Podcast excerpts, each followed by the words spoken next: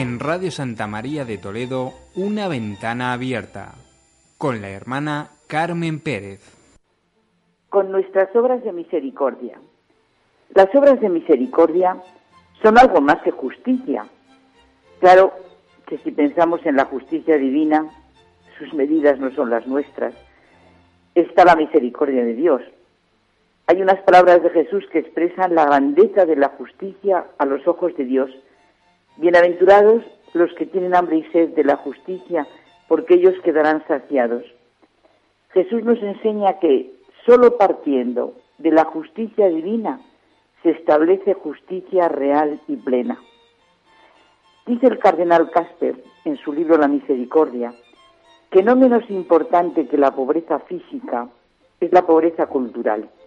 En el caso extremo comporta el analfabetismo, en casos no tan extremos, pero igual de drásticos, la ausencia o, escasez de oportunidades de formación y por lo tanto carencia de oportunidades de futuro y exclusión de la vida social y cultural.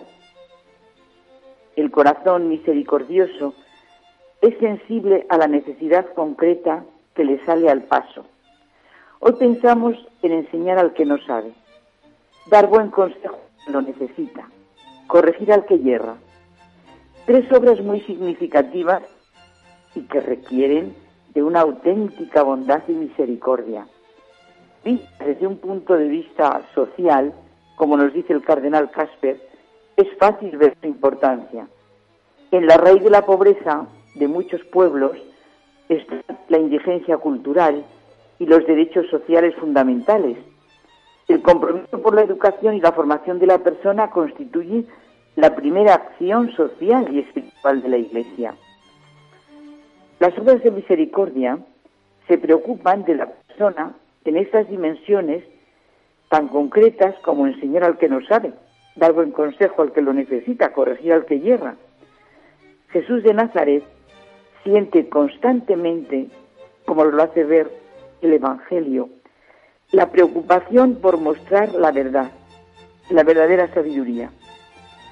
Le preocupa ver a la multitud de personas como ovejas sin pastor, sin luz, con pobreza, sin preparación. Constantemente se detiene para enseñar el camino de la verdadera realización, del auténtico conocimiento de uno mismo. Y nos dice que hemos de hacer lo que Él ha hecho. Vosotros me llamáis maestro y señor y tenéis razón porque lo soy. Pues si yo, el señor y el maestro, os he lavado los pies, vosotros también debéis lavaros los pies unos a otros. En nuestra vida diaria nos encontramos muy a menudo con la posibilidad de realizar estas tres obras de misericordia que requieren un corazón bueno, amor, Humildad que, como dice Santa Teresa, es andar en verdad. En realidad, enseñar al que no sabe, dar buen consejo al que lo necesita y corregir al que hierra son maneras de actuar. Evidentemente, estas seis obras de misericordia requieren ojos que saben ver, oídos que saben escuchar, una lengua que jamás hace daño con sus palabras, ausencia de egoísmo e intereses personales, no empeñarse en tener razón, que siempre es causar la última herida, no emplear frases hechas, estereotipadas, como por ejemplo, con lo listo que eres y entonces a clavar el rejón. O te voy a ser sincero, y bueno, bueno, los dos en guardia. Ningún padre o madre que sean buenos se empeñan en tener la razón o les dicen a sus hijos, con lo listo que eres, y ale, luego la corrección que le quieren hacer. O el famoso te voy a ser sincero. Muchos consejos, lejos de hacer bien, ocasionan un verdadero rechazo en las relaciones. En el mejor de los casos suenan a teorías y en el peor a dardos que se clavan. Hay que hablar de corazón a corazón y decir las cosas como nos gustaría escucharlas a nosotros hay un refrán muy gráfico. Nadie da lo que no tiene. Primero, nuestro corazón, lleno de amor y misericordia, de buenas intenciones, y de ahí brotarán nuestras palabras, nuestras miradas, nuestros gestos. ¿Por qué te fijas en la mota que tiene tu hermano en el ojo y no reparas en la viga que llevas en el tuyo? En la bula del Papa Francisco, del rostro de la misericordia, nos da una serie de ejemplos sobre cómo actuar en este año jubilar y nos propone cumplir con alegría las obras de misericordia corporales y espirituales, porque como dijo San Juan de la Cruz, en la tarde de la vida seremos juzgados en el amor. Para acabar con esta ventana abierta, me ha hecho bien la entrevista que hace Paolo Dodari Andrea Grillo en la revista Huellas, en la que se centra en las obras de misericordia. Los 14 signos de la gracia es el título. Andrea Grillo es profesor de Teología de los Sacramentos y Filosofía de la Religión en el Pontificio Ateneo San Anselmo de Roma.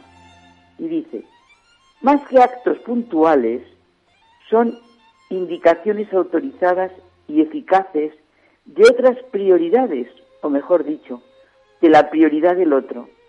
Son formas del olvido de uno mismo.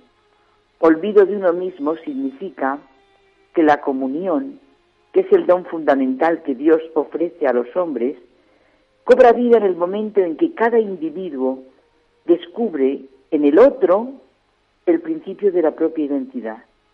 Dios y el prójimo son la raíz del yo. Para acceder a esta experiencia hay que vivir olvidado de uno mismo. Solo quien no permanece aferrado a sí mismo puede llegar a amar al prójimo como a sí mismo y por tanto tanto amarse a sí mismo como solo así se puede aprender. Un corazón grande y limpio requieren las obras de misericordia y estas evidentemente porque enseñar al que no sabe, dar buen consejo al que lo necesita y corregir al que yerra, todos, ¿verdad Jesús Muñoz? Comprendemos la carga psicológica y de interioridad que suponen pues con nuestras obras de misericordia un camino maravilloso.